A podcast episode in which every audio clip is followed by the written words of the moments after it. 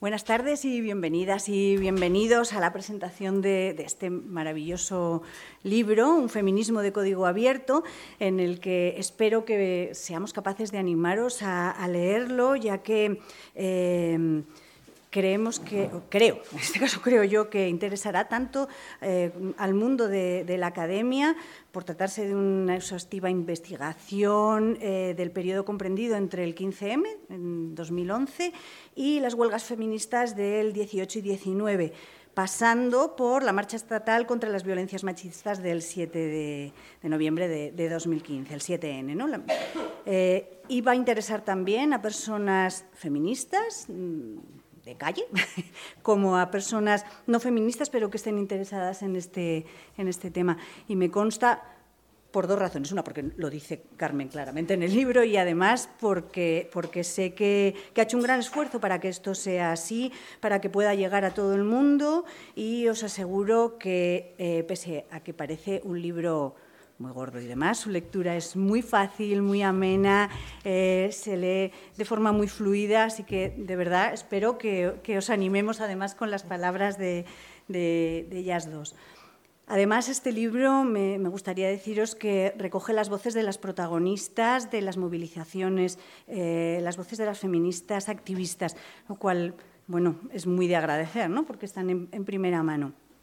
Y además, bueno, pues para animaros a, leerlo, os invito a escuchar a, María Sánchez y a Carmen Galdón Corbella, por supuesto. Eh, María Sánchez eh, es mm, graduada en Filología Hispánica por la Universidad de Alcalá de Henares.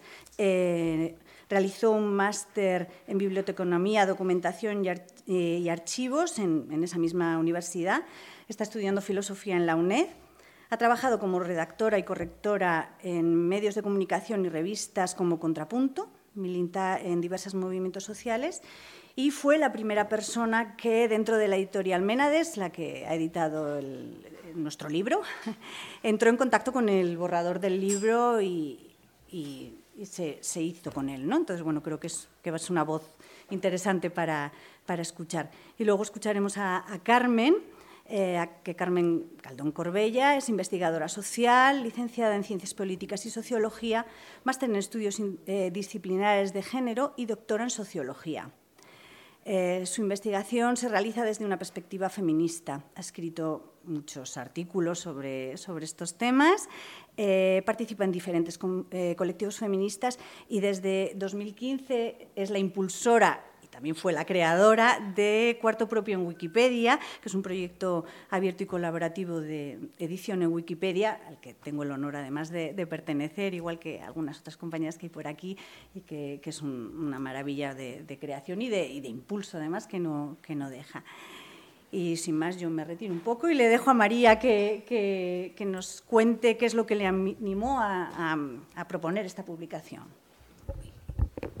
Pues nada, antes de nada, muchas gracias a todos y a todas por estar aquí, eh, apoyando a Carmen y, bueno, presentando este libro. Eh, y bueno, yo lo primero eh, que quería decir, o sea, que quería contar un poco ¿no? cómo fue esa llegada del libro y por qué decidí editarlo que además hoy justo revisando los mails, los correos electrónicos, eh, dio la casualidad que la primera vez que hablamos fue justo antes de la segunda huelga feminista, que además te decía que, no, que no, podía quedar porque estábamos preparando el, segundo paro de la, de la, huelga feminista. Y cuando yo empecé a leer y a hablar con ella, porque es verdad que, que al principio no teníamos el manuscrito, porque se ha ido es, decir, se ha ido escribiendo, ¿no? O sea, es decir, llegó la propuesta y nosotras fuimos eh, pues acompañando ¿no? en ese proceso de escritura de lo que es el, eh, este libro. Y cuando me llegó la propuesta, a mí me interesó principalmente por dos motivos. Eh, el primero es porque porque bueno, y sobre todo más ahora, ¿no? desde el 2023, pensar en movimiento feminista es a veces pensar en ruptura o como que se asocia esas palabras y, y, como que digamos que ese movimiento ha ido variando. Entonces, eh, creo que el libro de Carmen, y leyéndolo ahora, ayuda un poco a entender cómo hemos llegado hasta aquí eh, y también a pensar un feminismo, eh, o sea, pensar el movimiento feminista de una manera distanciándonos y, comprender, pues sobre todo, cómo ha funcionado el movimiento y cómo se han preparado todos todo este movimiento. Y luego, por la segunda parte que, a mí me interesaba, eh, era también la honestidad intelectual. Eh, que, o sea, es decir, creo que el acercamiento que hace Carmen es muy honesto porque desde el principio del libro eh, nos muestra cuáles son sus presupuestos, de qué parte y se pretende hacer, siendo parte de este movimiento feminista, un análisis eh, del movimiento y de las dos huelgas y de cómo digamos, ha ido evolucionando desde el 15M eh, hasta ahora el movimiento feminista y es de agradecer también esa honestidad intelectual que, Carmen nos, nos brinda. Y esos fueron los principales motivos y luego la tarea, la verdad es que con ella desde el principio fue muy fácil, porque además, eh, pues es verdad que, preguntaba todo, ¿no? Y eso, a veces como editora se agradece, ¿no? Antes de, que alguien se ponga a escribir, ¿no? Que te pregunte, oye, ¿cómo lo hacemos tal de para que sea para vosotros la forma más fácil a la hora de corregir o de editar? Me acuerdo que hablábamos mucho de, por ejemplo, cómo tengo que citar y todo ese tipo de cosas se agradecen también porque facilita la labor editorial, que es una cosa que desde el principio eh, pues eh, estuvo. Y también creo que, este libro, hablando con ella y que tuvimos bastantes conversaciones hasta que, hasta, bueno, hasta la parte que yo estuve editando con ella, eh, eh, creo que, que es un libro muy necesario ahora para comprenderlo todo, para entenderlo, o sea, para no comprenderlo todo porque es imposible comprender todo, mejor dicho, pero sí que para entender pues el movimiento feminista de una perspectiva de, cómo ha funcionado, de qué es lo que, digamos, los puntos fuertes que tuvieron las dos primeras huelgas y de los puntos fuertes eh, y cómo nos asociamos ¿no? colectivamente y qué, y qué está en juego, ¿no? es decir, o sea, qué, qué factores y qué actores han estado en juego ahí desde el principio y, y, y pensar un poco también hacia adelante, hacia el futuro, es decir, cómo queremos que seguir estando dentro del movimiento feminista, cómo queremos seguir participando en ese movimiento qué es lo que hemos aprendido y qué nos queda por aprender y recorrer. Y en ese sentido, pues lo único que puedo decir es que leáis un feminismo de código abierto de Carmen Galdón y, que lo disfrutéis y que, y que, saquemos una lectura conjunta que no sabemos, que nos replante ¿no? cómo seguir el movimiento feminista. Y muchas gracias. Muchas gracias.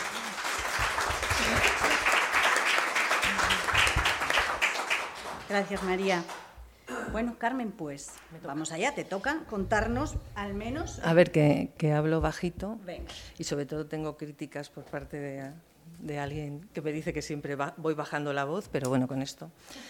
A ver, eh, en primer lugar yo tengo que empezar eh, con los agradecimientos, porque además es lo que toca y es lo que me pide el cuerpo. Eh, lo primero por ver a tantas, a, tantas personas eh, que, me apetece ver eh, y que, bueno, que, me hacen sentir bien y que agradezco un montón. Entre ellas está mi hija, a la que va dedicado el libro, o sea que esto es como muy así, pero, pero es verdad, es que, es que además es poniendo una pata en el futuro de decir, bueno, ella es joven y el, el, el libro va dedicado a ella, como no podía ser de otra manera. Luego también me gustaría eh, dar las gracias o agradecer este espacio, porque para mí es, eh, tiene, tiene, todo el sentido eh, presentar el libro, este libro en Traficantes de Sueños, que para mí bueno, y para mucha gente es un referente en el campo de los movimientos sociales y, el pensamiento crítico como un laboratorio de ideas y demás, ¿no? y es, es fundamental. Este espacio, mm, muy interesante además. Luego también quería agradecer, por supuesto, a la editorial Ménades, eh, que, bueno, que, ha estado, eh, que, me ha, publicado, que ha, apoyado este, este proyecto. Cuando no todavía, o sea, leyendo mi tesis eh, fue como, como y algunos artículos, pero todavía no estaba escrito como libro. Entonces, bueno, pues eso se, se agradece. Y eh, quiero agradecer también a, las personas que me están acompañando aquí en la mesa, a Sole, que, bueno, que, es una pieza fundamental para que me sintiera aquí cómoda, porque la gente que me conocéis sabéis que me puede gustar mucho escribir, pero esto de, hablar sobre, sobre, escribir es otro registro. La gente entiende que, todo te sale así, pero realmente no es tan fácil. ¿no? Y a María, que, bueno, que está aquí, y que, además la hemos avisado en último momento porque eh, ha habido una serie de catastróficas, bueno, catastróficas, no, de desdichas, eh, de, circunstancias, que parece ser que suele pasar en estas cosas. Y bueno, para mí, tengo que decirlo, tenía mucho sentido. Eh, yo había invitado a activistas feministas que habían participado en los, en los eh, en las movilizaciones de las que, de las que hablo, pero eh, antes de ayer surgieron una serie de circunstancias que han hecho que, no, que no, puedan venir.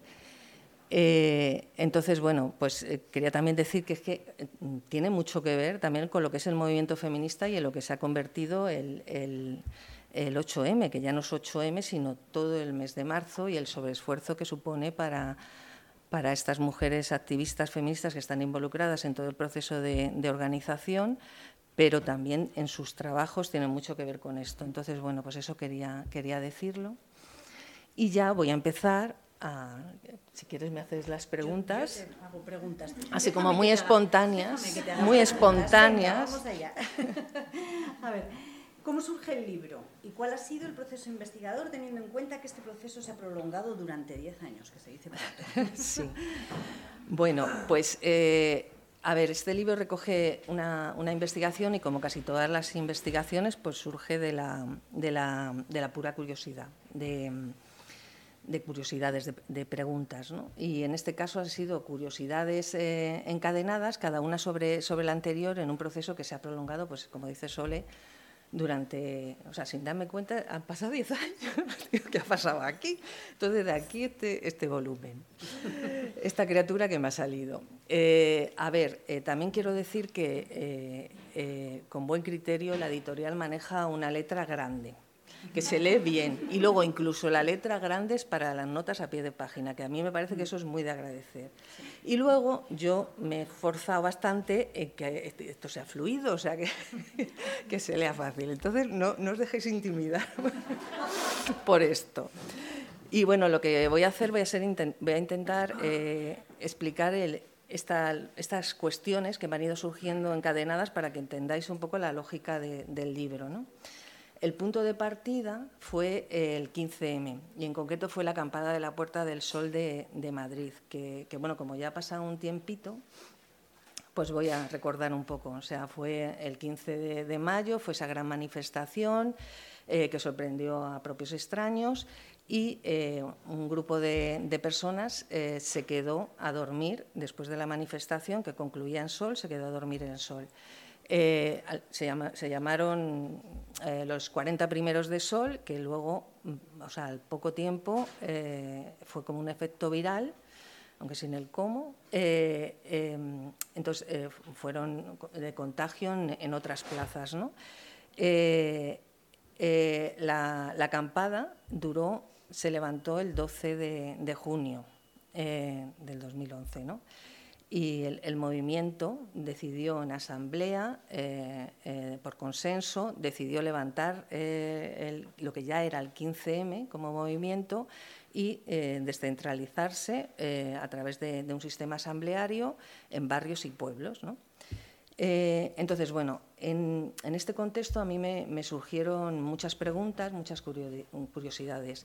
el detonante fundamental fue saber que, había feministas que se habían organizado en el, casi desde el primer momento en, lo que es la, acampada, ¿no? en el interior de este movimiento social tan, heterogéneo y en un contexto tan intenso y excepcional como es una acampada multitudinaria para reivindicar que la revolución debe ser feminista o no será. Esa era su proclama, eh, se organizaron en torno a ella en la, en la acampada y, bueno, en principio cuando estaba esto al ras del suelo, pues no, pareció que llamara la atención de nadie en el servidero de ideas en ebullición y demás. Al segundo tercer día, tercer día, eh, decidieron hacer una acción que era subir esta pancarta, desplegarla en el andamio más, alto de la plaza, ¿no? cuando, cuando la plaza estaba abarrotada de gente entusiasta. Y empezaron a desplegarlo, aparecía la palabra la revolución y todo el mundo enfervorizado, aplaudiendo y tal hasta que de pronto aparece la palabra feminismo y un abucheo generalizado. Hasta que llegó un individuo, cogió, trepó y la, arrancó. La gente aplaudió y, no todo el mundo, pero mucha, mucha gente aplaudió. Entonces, bueno, digamos que estas mujeres tuvieron la osadía en, el momento de mayor eh, fervor revolucionario de situar al, feminismo con esa pancarta en el centro como un indicador de coherencia revolucionaria y bueno, a partir de ahí pasaron muchas cosas, muchas cosas que a mí me, ha interesado investigar. Eh, entonces, pero también es, interesante saber que, de dónde venimos, del abucheo que el feminismo se considera una mala palabra eh, y ahora que estamos en estas disputas de, sentido que estamos presenciando, con este foco mediático también y, con los partidos entre, entre, medias, con ese intento de apropiarse del término y de su significado, y que, bueno, pues eso, hemos pensado de que de que el eh, el feminismo, o sea, llamarte feminista prácticamente era como un insulto, ahora que parece que el insulto es que no sea feminista o lo suficientemente feminista. ¿no? Entonces, bueno, eh, eh, volviendo al momento de, la acampada, la primera pregunta que me, que me surgió fue una que no es nueva para nada, porque ha interrogado al feminismo desde, desde siempre, ¿no? y es la de qué pasa con las mujeres y las reivindicaciones feministas dentro de movimientos sociales eh, que supuestamente abogan y reivindican una sociedad más justa e igualitaria. Movimientos sociales mixtos compuestos por hombres y mujeres.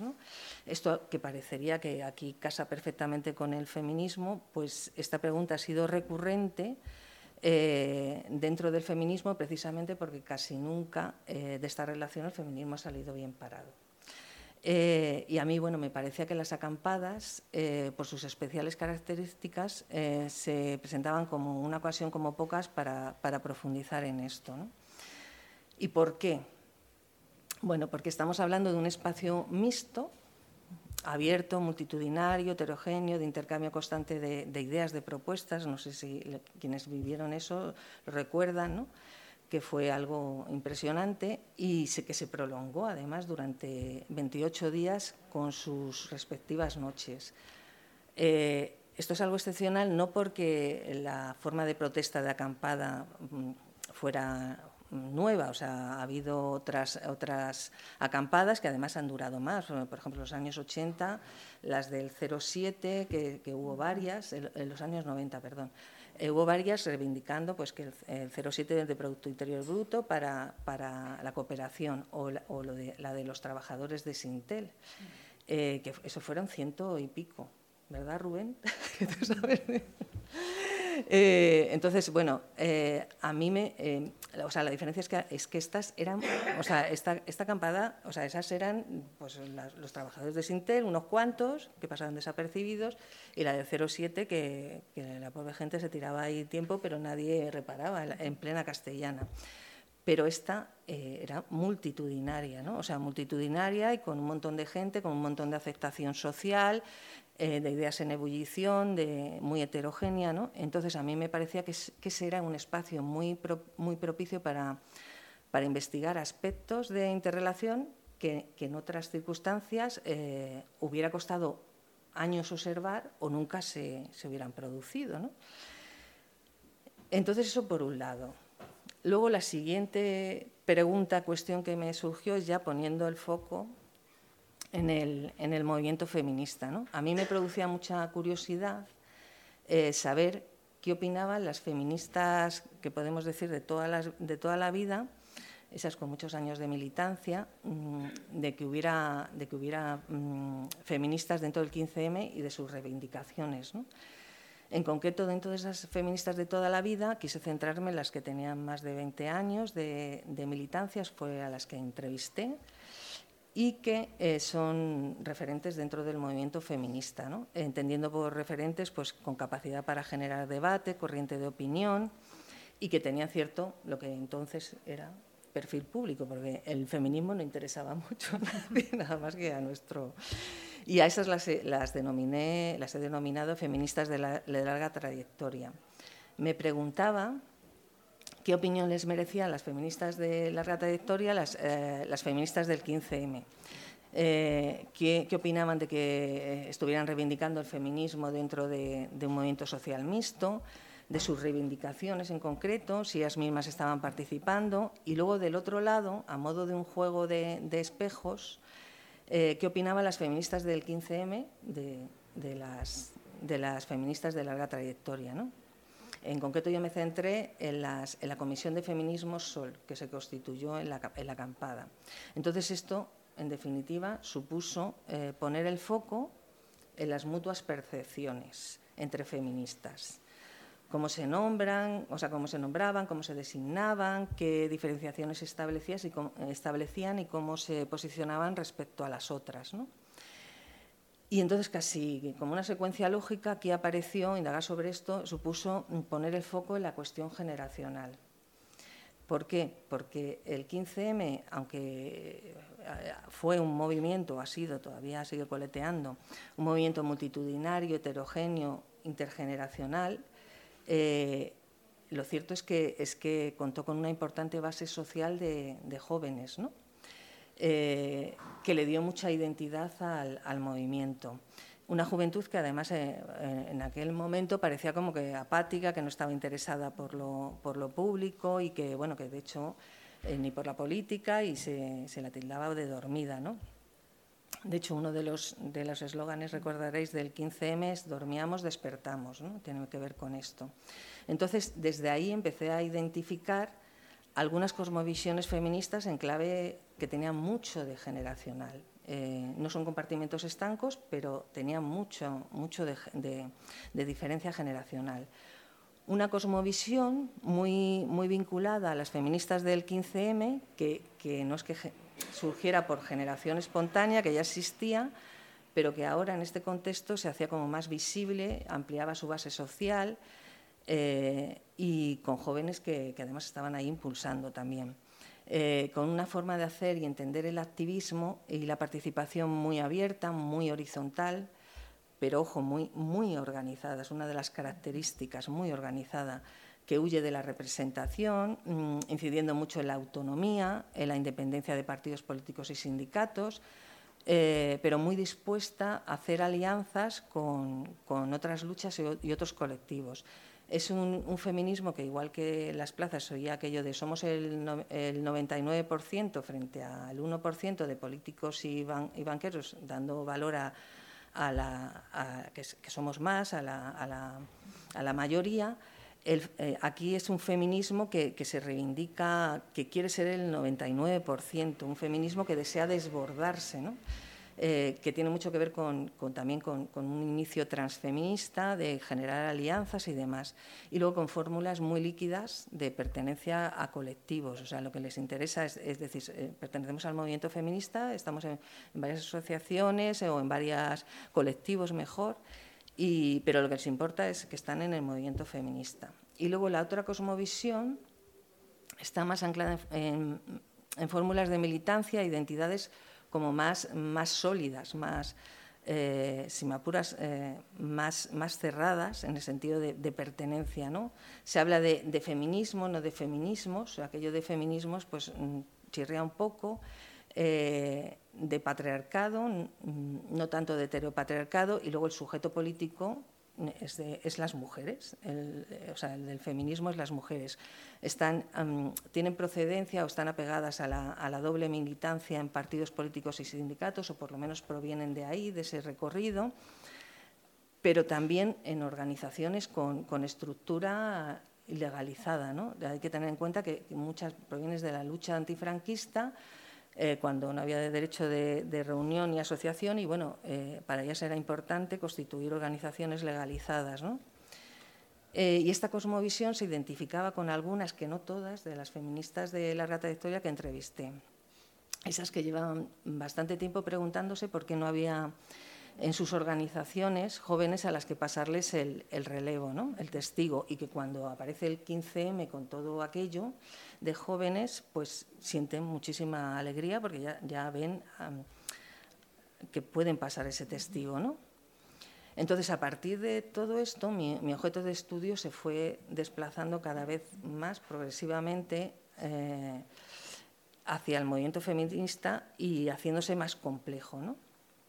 O sea, pasé de, una o de un análisis de, la interacción entre movimientos 15M y feminismo hacia el movimiento feminista. Eh, de esta manera, el movimiento feminista, que frente al 15M se me conformaba como, o sea, en un principio, pues como una suerte de unidad ahí, algo homogéneo, eh, con ciertas dosis de homogeneidad, pues, eh, pues ahora cada vez se me va complejizando más y haciéndose más, heterogéneo y generando, generándome una pregunta, la siguiente, eh, que subyace en todo el libro, pero especialmente la segunda parte, que es la de qué se esconde detrás de la imagen de unidad que se proyecta detrás de esas grandes movilizaciones feministas. ¿Qué es lo que pasa ahí, en la trastienda? Y entonces esto me llevó pasaron, tuve la suerte de que en principio, bueno, tenía claro lo de la marcha estatal contra las violencias machistas. Eh, o sea, esto me lleva a poner el foco en dos, en dos mm, hitos del movimiento feminista reciente.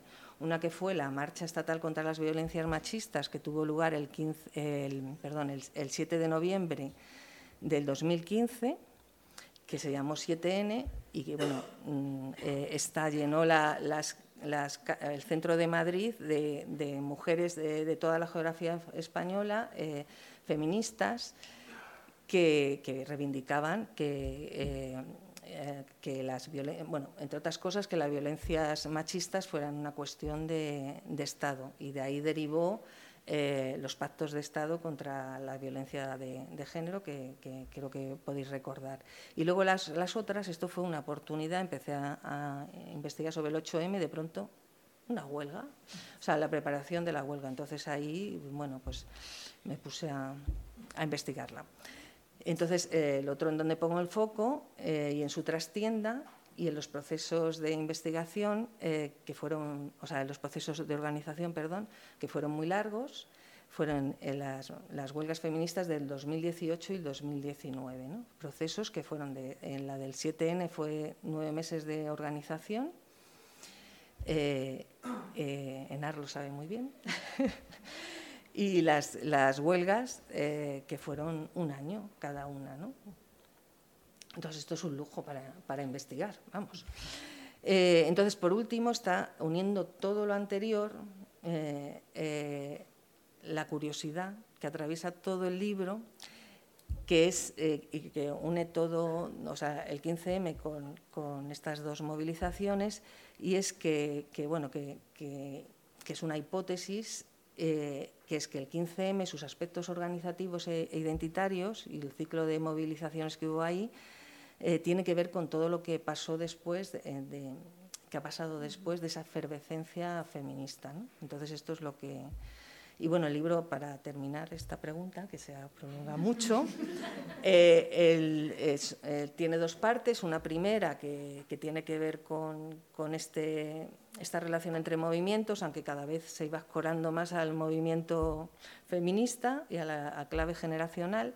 Y la segunda, que ya es en el movimiento feminista, es donde, o sea, en el análisis de estas dos movilizaciones, su organización, desarrollo, impacto y buscando los rastros del, 15M y de su impronta. ¿no? Muchas gracias, Carmen. Nos explico fenomenal, nos ha quedado clarísimo. Gracias. Pero, ¿nos puedes decir un poco cuáles son las ideas fuertes del, libro? A ver, eh, un poco por, conectar con todo lo anterior, eh, eh, la primera es la de oportunidad que el 15M, especialmente las acampadas, además de ser una oportunidad para investigar el feminismo en un, contexto de un movimiento social, por sus especiales características, representó una oportunidad para, el feminismo. Y esta es la, hipótesis que os comentaba antes, cuyos efectos apenas se podían intuir entonces, pero que han ido dejándose sentir progresivamente años más tarde, cuando es verdad que ya es difícil establecer una causalidad clara. Por otra parte, algo bastante característico de los movimientos sociales, que la gente quiere que, tengan un, impacto rápido y son cosas que van dejando pozo. ¿no? Raramente pasa de otra manera. Y bueno, yo intento, como he dicho antes, identificar esos rastros a partir del análisis de la preparación de, esas, de, esas, grandes movilizaciones que, he comentado que tuvieron el proceso largo. ¿no? ¿Cuáles son esas especiales características del 15M? Yo las organizo en cuatro. La primera es un contexto de crisis y cuestionamiento del sistema en que surge y por el que surge eh, el 15M, ¿no? que supone eh, una actitud colectiva de interrogarse todo, sobre todo lo existente, o sea, de, bueno, están ahí en la plaza diciendo qué hacemos, cómo hacemos. Entonces esto al feminismo le viene de escándalo, porque el feminismo lo que pretende es, bueno, eh, es un cambio estructural y, es un cambio sistémico, entonces esto le, es muy propicio.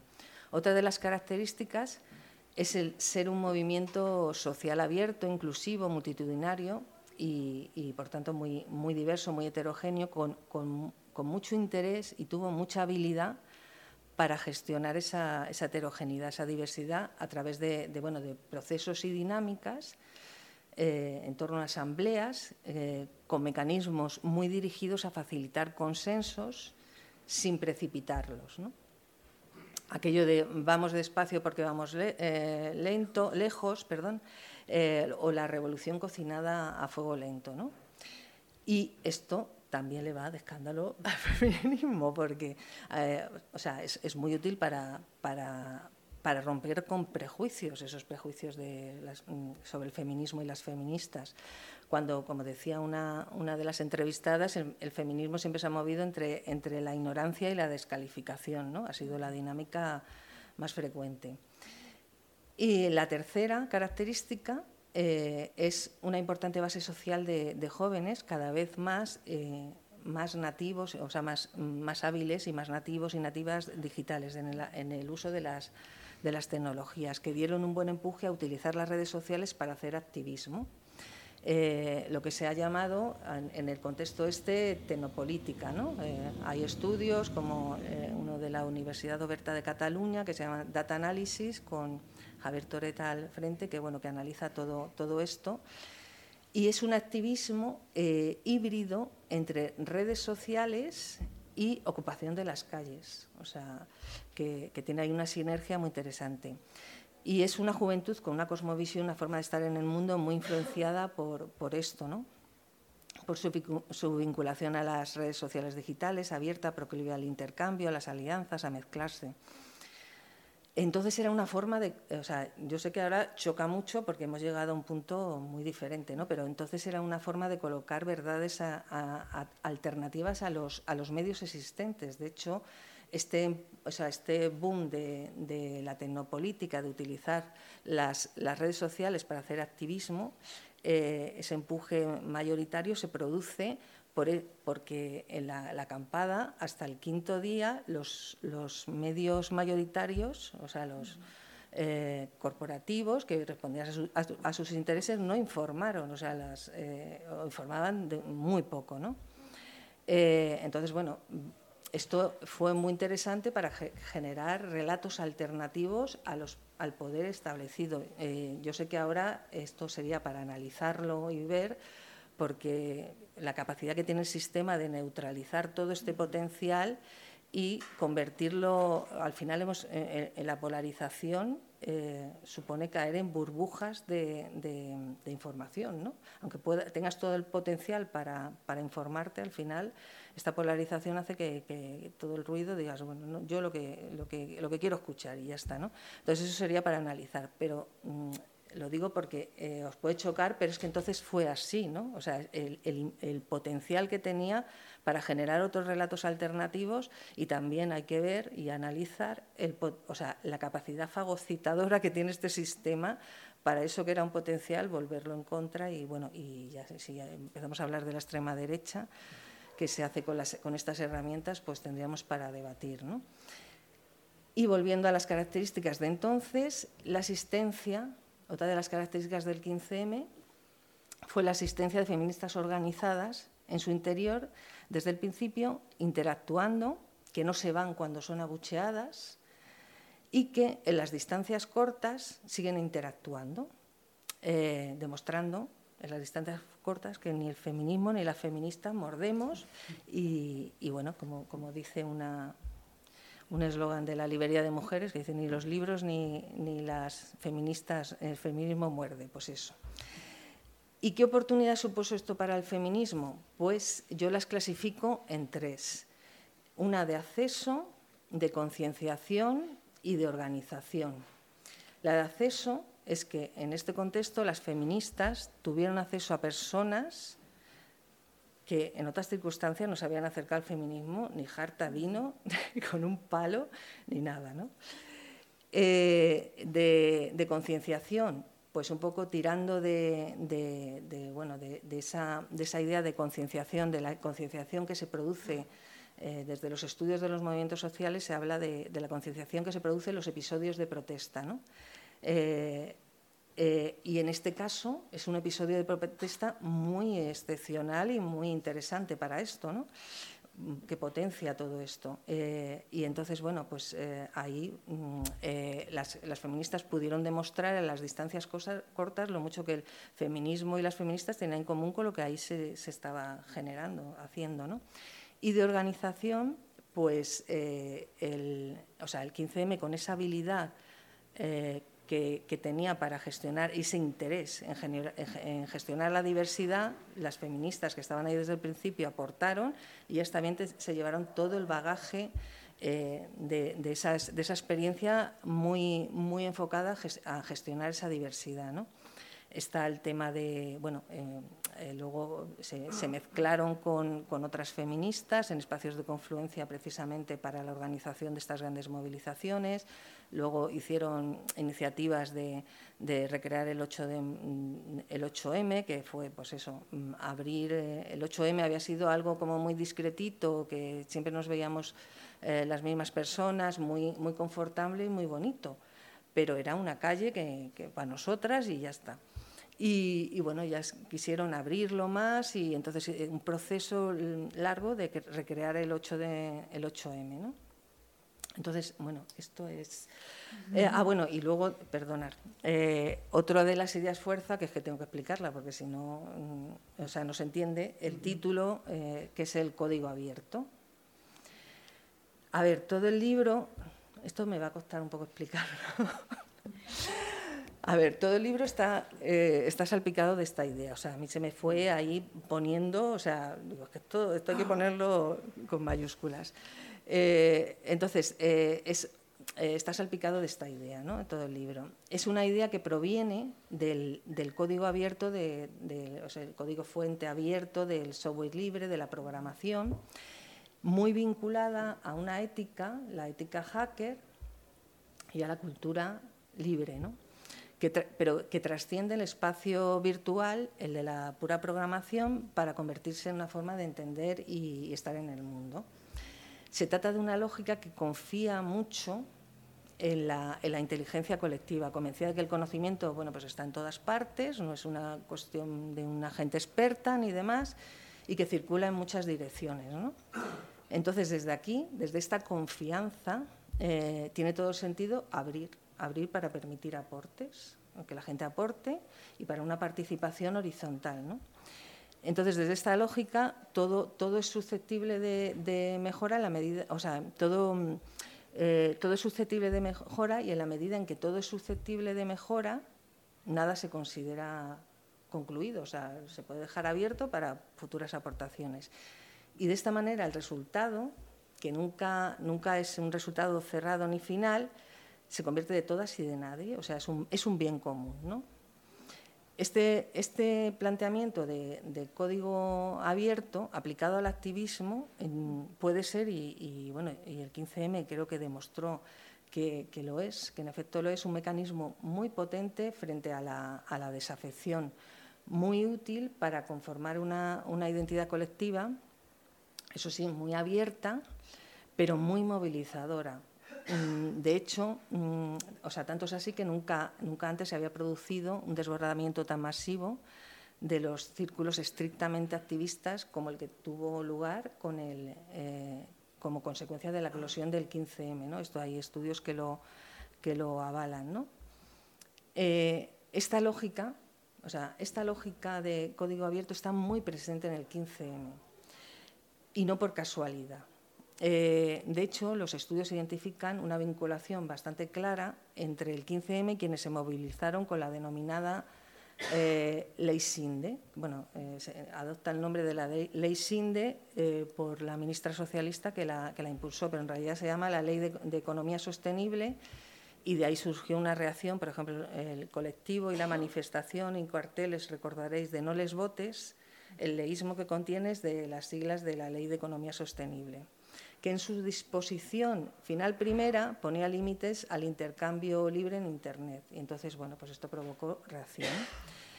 Una ley, además, aprobada por el, por el PSOE con el respaldo de la derecha, de PP y CIU. Entonces ahí también se produce esa identificación de soy, la misma mierda son y todas esas cosas, esas proclamas. ¿no?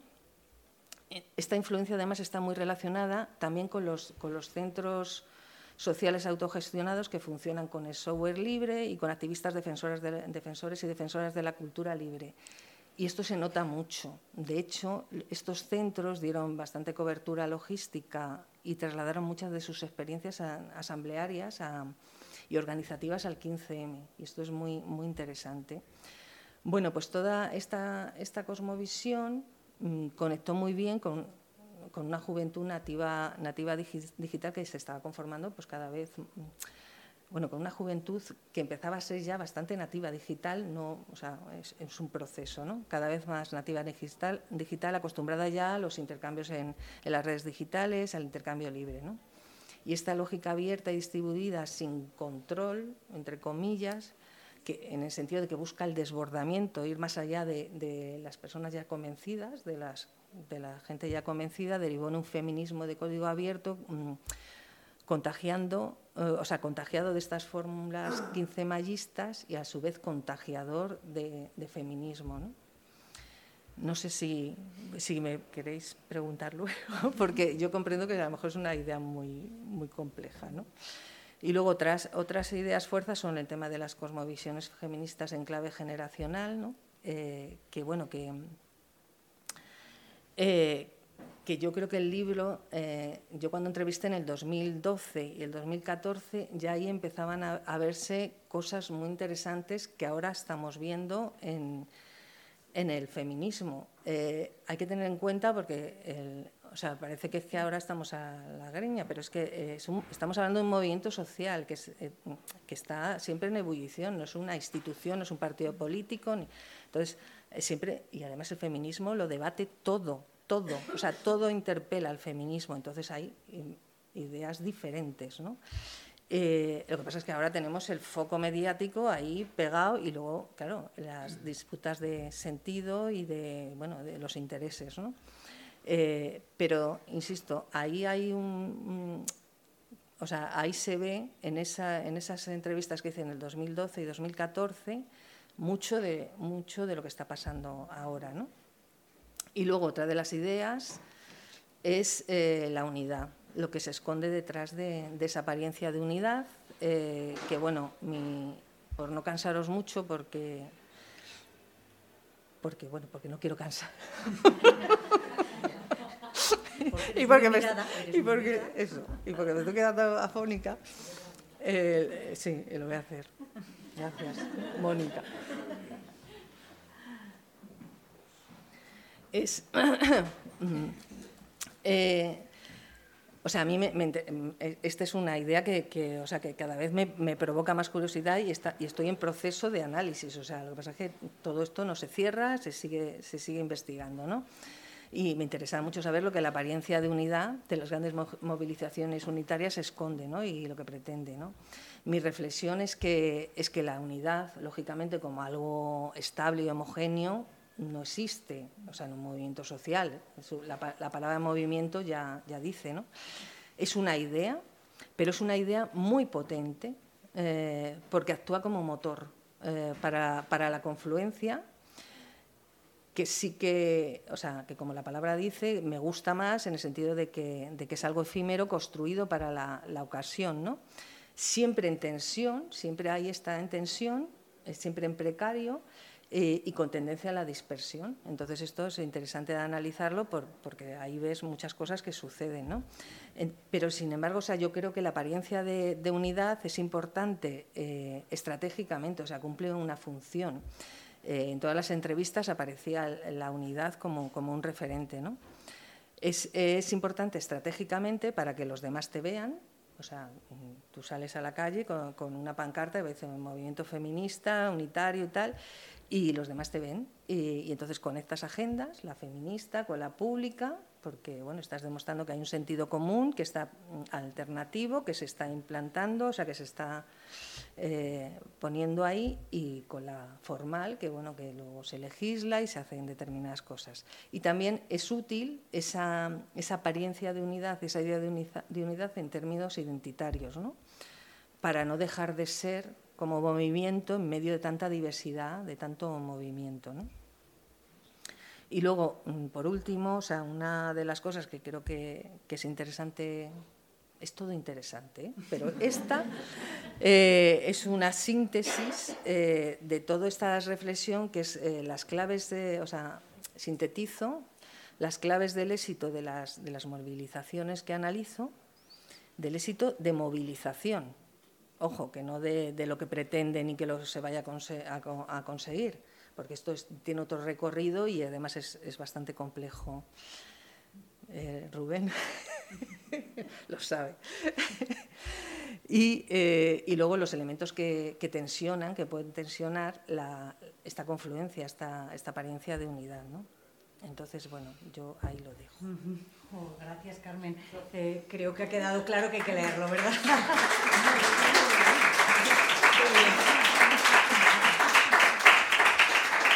Y bueno, por si queda alguna duda o algo, mm, pasamos a turno de, preguntas. ¿Quién quiere preguntar? Se necesita micrófono para que queden grabadas, ¿vale? Bueno, eh, uy, es que yo tengo una voz muy potente. Voy a susurrar. Eh, bueno, antes de nada quiero felicitar a, Carmen por el trabajo que has llevado a cabo porque es impresionante, eh, porque sé que eres una persona muy honesta, como decía la compañera, y, sé que mm, soy consciente de que eh, ha sido un esfuerzo, eres súper meticulosa y eso se refleja en el libro. Entonces, bueno, ante todo, felicidades y también agradecimiento, porque yo creo que este libro es muy necesario para entender todo lo que ha sucedido en el feminismo eh, desde, el, desde, el año 2000, desde el año 2011 hasta el año 2019. O sea, yo creo que es, o sea, como que nos has puesto en bandeja el poder entender cómo ha sido todo el proceso. Y sobre todo, creo que eres de las pocas personas que has tenido la capacidad de escuchar, analizar un lado y otro. Y a mí me molesta hablar, cuando hablo de feminismo, de hablar de dos partes, pero sí que en todo momento hay una diferencia entre lo que es el feminismo, activismo de Comisión Sol, al feminismo de las feministas de larga trayectoria. Entonces, eh, ese trabajo que tú has hecho, pocas personas lo, han realizado y creo que es fundamental para entender todo el recorrido, para saber de dónde venimos, cómo ha sido y en qué momento estamos actualmente. Yo, por ejemplo, no me quiero enrollar, ¿eh? simplemente es porque ya que tengo la oportunidad quería compartirlo porque con el libro me lo he leído y he leído mucho del trabajo de Carmen. Em, a mí la sensación es como, cuando empiezas a leer el libro, es como eh, de, ilusión, de ganas, de decir, es una oportunidad, realmente estamos viviendo una oportunidad en el feminismo, la tenemos que aprovechar y creo que eso se puede al final trasladar en políticas públicas, en todo. Entonces, ¿qué pasa? Eh, luego, poco a poco, vas viendo cómo, cómo se va desencadenando todo, todo, el proceso, hasta el momento en el que estamos ahora. Entonces, claro, eh, es como esperanzador eh, da muchas claves, da muchas pistas, pero luego también es como una bofetada. Y, también hay cosas que a mí me llamaron la atención, por ejemplo, y digo yo, es que yo creo que quiero saber si tú piensas lo mismo. Por ejemplo, en la parte que hablas de las feministas de larga trayectoria, cuando estaban preocupadas por ese eh, relevo generacional, ese relevo generacional sí lo tenían. El problema es que no era el relevo que ellas querían. Entonces, em, mi pregunta, bueno, lo que yo quería era felicitarte, animar a todo el mundo a leer este libro. Creo que hay que difundirlo, creo que hay que animar a la gente que venga de diferentes espacios, que esté en diferentes eh, eh, lugares, a que, se, a que haga ese esfuerzo, porque yo creo que va a ayudar a todas las partes. Y, me gustaría saber un poco qué perspectiva. Bueno, yo te animo a que hagas este mismo libro dentro de 10 años. pero bueno, en vez, de 10 años, 5. Eh, empezando eso. Eh, me gustaría saber un poco em, ¿qué crees tú de tu investigación? Eh, ¿Qué podrías tú aportar? Porque ahora mismo lo que está claro es que estamos viviendo un momento muy crítico. Estamos, tú hablas de una unidad, que tenemos que mostrar una unidad, esa unidad ni se muestra ni es real, estamos en un momento muy, muy crítico. Entonces, en base a tu, a tu, investigación, a tus conocimientos, a tu capacidad de reflexión, de análisis, eh, ¿qué expectativas tienes? ¿Qué crees? ¿Por dónde crees que tendríamos que ir? Es difícil, ¿eh? Sí. Pero te quiero. Muy difícil. Y, además tampoco me gustaría colocarme ahí porque no, o sea, lo que sí creo, o sea, lo que estoy convencida es que cuando confluimos, influimos que el feminismo no tiene que ser uniforme, o sea, la diversidad es uno de los valores, o sea, que es una de las claves y está bien. Pero es verdad que yo cuando terminé la primera parte, lo que tú has, señalado de ese optimismo, total. Eh, yo terminé la primera parte siendo consciente de, porque responde a, la tesis doctoral y luego la segunda ya es otra cosa, ¿no? Eh, o sea, había eh, dos cosas que, que, yo decía, o sea, que digo, joder, qué, razón tenía entonces.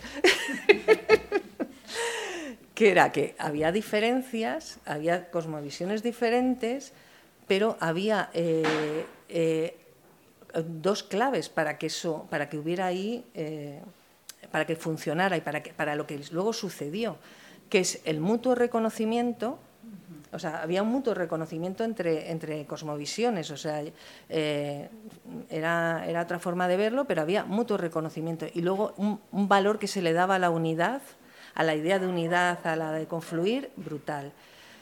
Que, eh, yo creo que uno de los elementos eh, se puede morir de éxito que es que las huelgas del, 2018 aquello, o sea, nos puso en el mapa, nos dio un foco que nos ha o sea, que puede haber deslumbrado y que claro, ahí se producen disputas de sentido. Las líneas rojas que, se manejaban, pues ya terminado ese esfuerzo de contención, porque esta, esta tensión está ahí, terminando, terminado ese esfuerzo de contención que es muy importante, eh, pues cada, cada cosmovisión o cada pues intentaba colocarlas, ¿no? O sea, intentaba eh, eh, utilizar esa, esa, potencia, esa fuerza feminista en su, en su espacio. Entonces, bueno, pues ahí han, pasado cosas, ¿no? Yo creo que esto sería para, para, analizar y luego, claro, existen otros actores y actrices en este escenario, que es eh, lo que en principio es estupendo, que, que haya un gobierno que se declara feminista, y que tiene un, pues eso, la mitad eh, eh, em, mujeres y que además son feministas y demás, y luego todo el, gobierno de, de, coalición y todo esto, eh, es muy interesante, pero también son otras lógicas las institucionales con respecto al movimiento. Entonces, bueno, pues todo esto hay que, hay que verlo, o sea, nos puede deslumbrar ese foco y luego las expectativas. Las expectativas camuflan, o sea, camuflan, eh, arruinan un montón de cosas, relaciones y movimientos. Entonces, eh, eh, o sea, las expectativas hay que, hay que gestionar, o sea, hay que gestionarlas y hay que, hay que ver. y luego no mirarlo ser obligo y, y saber que, que, bueno, que el movimiento, o sea, a ver, yo ahora estoy en la lógica de que de que el movimiento es, es muy diverso. O sea, eh, siempre ha sido así, siempre ha habido estos debates. Lo que pasa es que ahora tenemos un pedazo foco y el enconamiento de que cuando quiere sacar eh, rédito y luego, bueno, pues siempre, eh, además, estos temas, los, los, que yo identifico como que tensionan la unidad, o sea, la, la, la confluencia, mejor dicho, es, eh, es, lo que está saliendo aquí, o sea, el tema de, de, la doble militancia, el tema de lo institucional, el tema de, de bueno, las líneas rojas de, del, del, mm, de la teoría queer, del transfeminismo, de la prostitución, la forma de, pues esto está, está ahí, estaba, o sea, y, y lleva mucho tiempo estando. Entonces. Gracias, Cris. Bueno, eh, es muy emocionante para mí estar esta tarde aquí contigo presentando el libro, no lo he leído, pero sí que hemos hecho parte del recorrido juntas.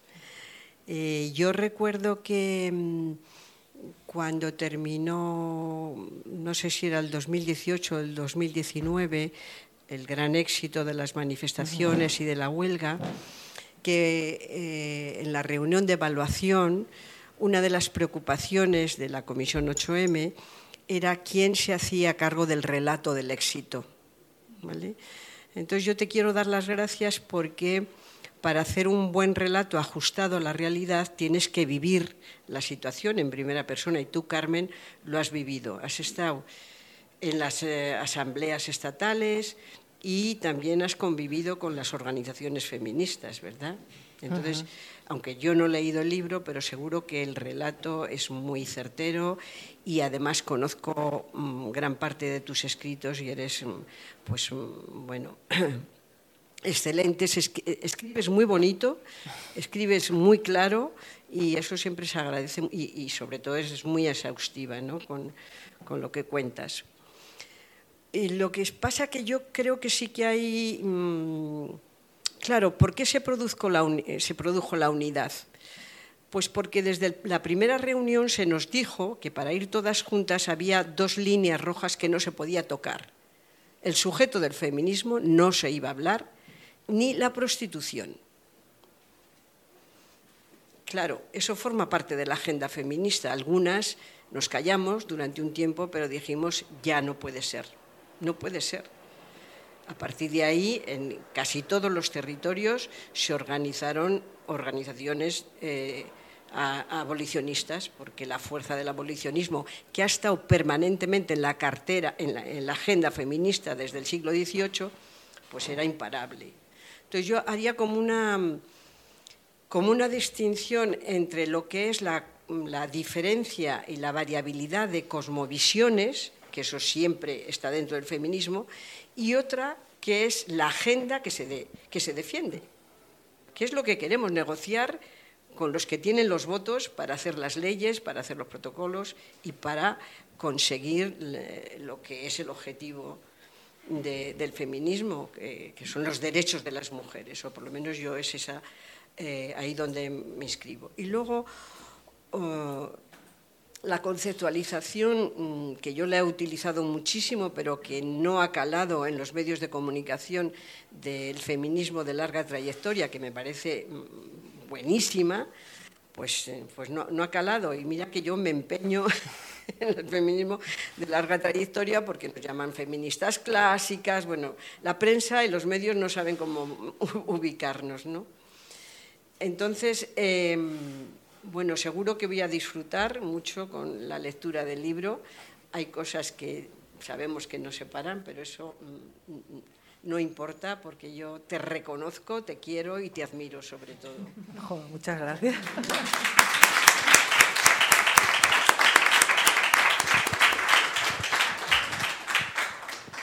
Tengo que decir algo. No sé muy bien qué decir, pero, pero sí, porque o sea, a mí me, emociona especialmente que estés aquí porque, porque es verdad que ha habido una parte que, sabemos. además, en esto digo, seguramente no te va a gustar el libro porque hay una parte que efectivamente mm, ahí hay unas, unas diferencias de, pero yo, vamos, que estés aquí me parece que, también es, es reflejo de tu generosidad, ¿no? de, la generosidad de, las feministas. Y, bueno, pues gracias. No puedo decir otra cosa, no sé qué decir.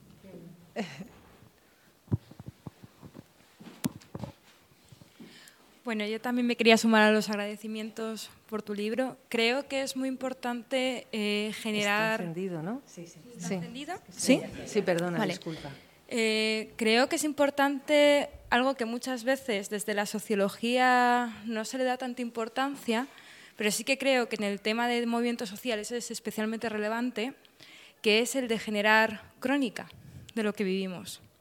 Creo que para poder generar una genealogía feminista y para que realmente podamos tener una memoria a raíz de lo que vivimos, necesitamos generar una crónica. Eso va más allá de los textos, va más allá de los libros que se publican y va mucho más allá de las reflexiones que pueda haber en prensa.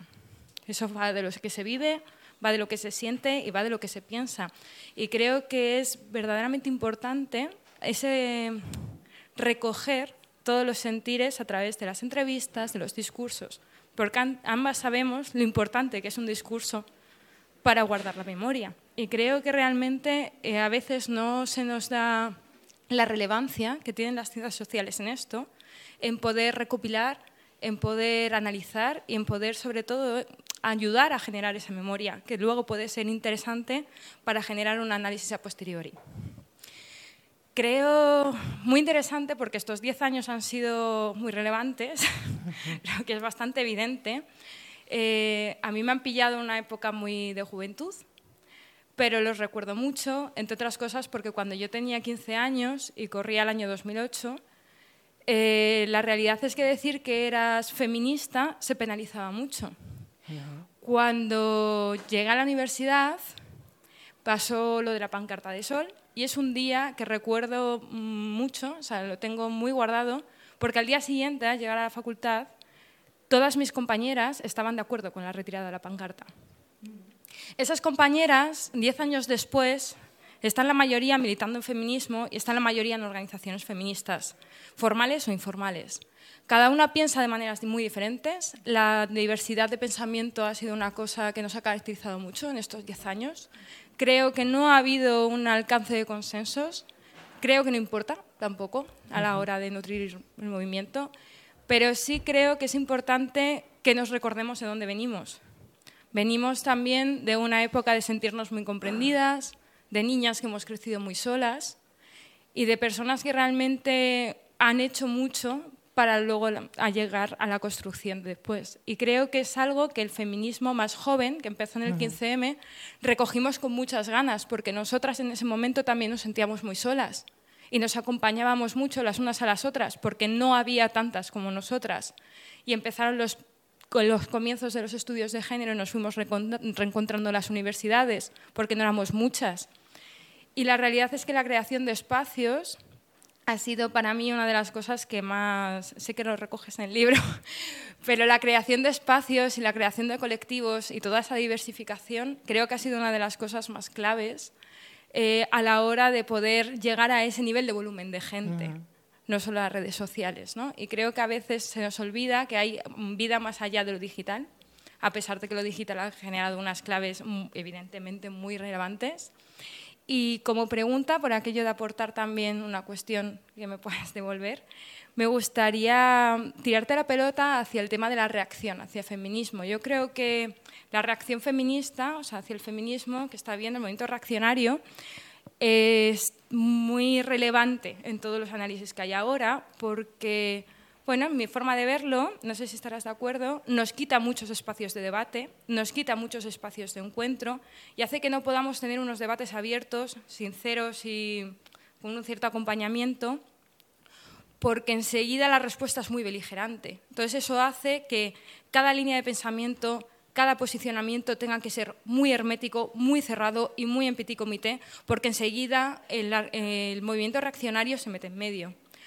Y eso nos quita espacios de encuentro, evidentemente. Eso nos quita espacios de encuentro, nos quita espacios de debate. Y, también, evidentemente, está habiendo un volumen digital de ese nivel de reaccionario, mm, en ese nivel reaccionario muy fuerte.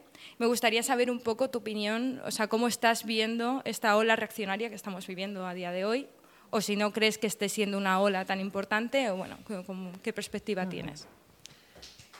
Sí. A ver, yo, creo que, eso es para, o sea, eso requiere un estudio, o sea, estudiar. Estudiarlo, investigarlo, eh, y además es muy interesante porque en el, campo de los movimientos sociales eh, la, extrema derecha y tal eh, era como los movimientos feos que a nadie le apetecía estudiar ni mirar.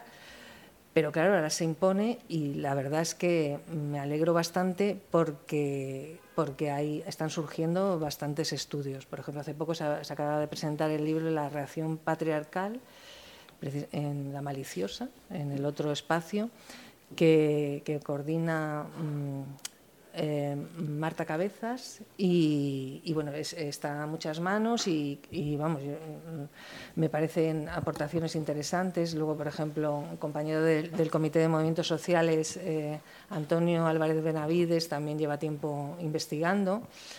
Eh, y bueno, una de las claves del, es, el antifeminismo, o sea, es una de las banderas básicas, ¿no? Entonces esto es muy desagradable es muy desagradable. Eh, además, nos hace, como tú dices, el peligro es, volver a replegarnos. O sea, una de las claves de, que yo creo de, todo esto que estaba contando es eh, esa, mm, esa, posibilidad del 15M, uy, del 15M, del, feminismo en el contexto del 15M que nos dio de desbordarnos, ¿no? de, dejar de estar en, en, los grupos de las ya convencidas y desbordarnos. ¿no? Y entonces esto de, la beligerancia de la extrema derecha, del antifeminismo y demás, es como si nos estuviera haciendo que nos, que nos volviéramos a, nuestro espacio ahí. Y, que, y claro, eso no, no es... O sea, puede ser interesante en un momento dado porque siempre eh, el feminismo necesita sus espacios propios muy útiles, pero necesita salir de ahí y permear en el resto de la sociedad y interpelar a toda la sociedad porque, porque, porque es, algo que no podemos conseguir solas y que tiene que ver con un cambio sistémico que además bueno, no, no beneficia al futuro del planeta ni a muchas cosas. ¿no?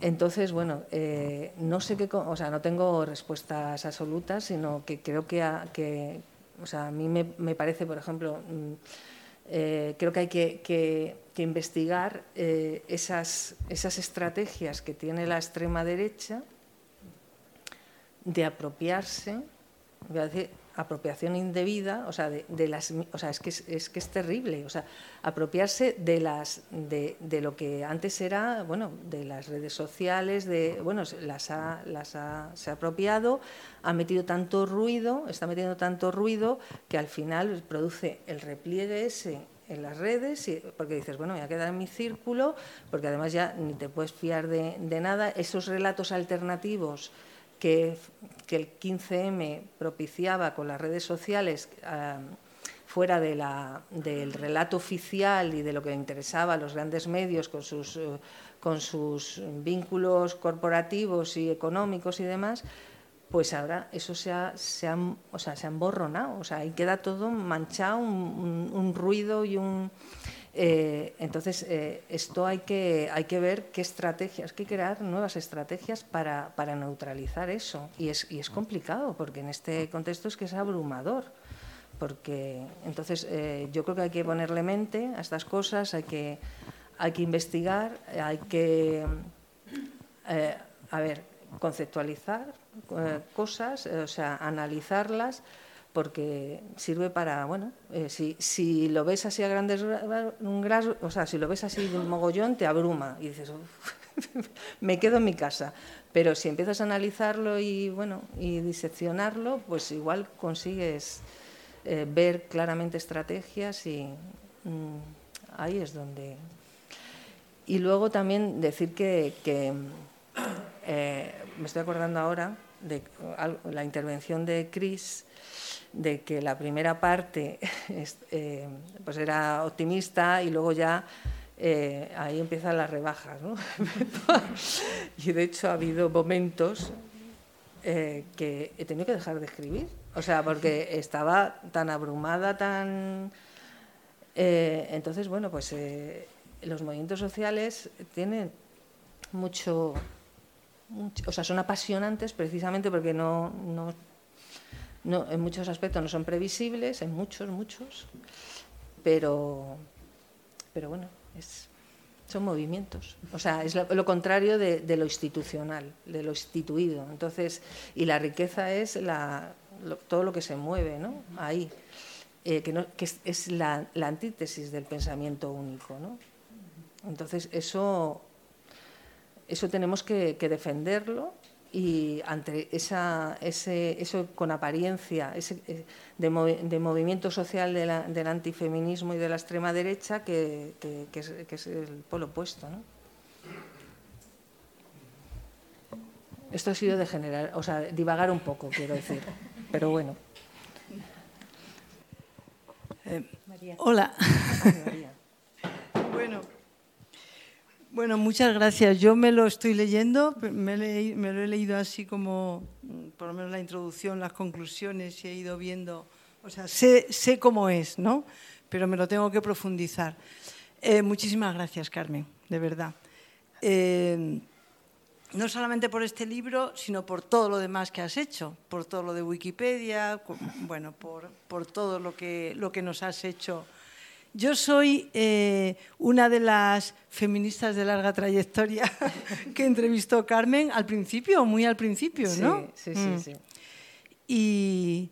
Y, bueno, pues eh, la verdad es que creo que, bueno, por cierto, tengo que decir antes de que se me olvide, Cris, que eh, sí nos quejábamos de, que no teníamos relevo y sí nos alegramos infinitamente cuando vimos el relevo surgir. Mm las feministas de larga trayectoria, todas. Porque habíamos bajado demasiadas veces la calle, eh, la calle Atocha, allí, como, como ha dicho ella, y, y aquello, bueno, y es que fue un placer inmenso ver cómo la ola feminista montaba y cómo estaban todas esas jóvenes en la calle. En la calle, ¿eh? que también estarían en las redes sociales, pero yo siempre digo que el movimiento feminista se construye en la calle de, cuerpo a cuerpo, vamos. Eh, entonces, creo que este, este libro, mm, bueno, pues es un gran documento, o sea, que como decís, sirve para, para entender eh, lo que pasó, eh, la ola. Lo digo con cierta tristeza, porque estamos hablando ya de la ola en pasado y evidentemente hay que reconocer que, mm, bueno, seguiremos intentando mantenerla, pero que esto es así, ¿no? Entonces, Em, ¿Sirve para comprenderla? Yo creo que sirve para intentar comprenderla, que todavía no vamos a, poder comprenderla. Eh, eh, necesitamos distancia, necesitamos que pase tiempo y verla un poco desde lejos. Pero aquí tenemos un gran documento, porque lo cuenta, o sea, cuenta lo que fue pasando, nos hace recordarlo todo eso, esos diez años que han sido fundamentales. Y, y intenta avanzar hipótesis, intenta relacionar cosas eh, y bueno, ahí está. Yo creo que es el primer documento así comprensivo de, todo, de todo eso. Yo, luego van a salir más, pero yo creo que esto tiene que ser un referente porque es el primero. Y, que después, eh, bueno, hay muchas cosas que, están abiertas ahí y tú que eres de las redes... Eh, pues eh, también mm, se me ocurre, bueno, preguntarte, ¿no? También, bueno, no sé si ahora o para seguir hablando, porque tenemos toda la vida por delante, ¿no? Em, pues eh, que las redes no eran lo mismo entonces que lo que son ahora. Esas burbujas han ido aprendiendo a montárnoslas y, y, tendremos, que, tendremos que ver qué papel han, igual que vemos ahora claramente el papel que, mm, que, hicieron positivamente las redes para montar la ola, pues ahora el papel para desmontarla, ¿no? Claro, sí, sí. Eh, y, no solo eso, sino también, eh, bueno, pues yo siempre aprovecho para decirlo, los confinamientos que nos metieron a, y que nos hicieron pensar que, que íbamos a seguir continuando la ola por Internet lo cual es mm, un verdadero desastre. Entonces, de, todo esto tendremos que, tendremos que seguir hablando, ¿no? pero, pero bueno, que, aquí estamos y que muchísimas gracias de verdad por todo. Gracias. gracias a ti.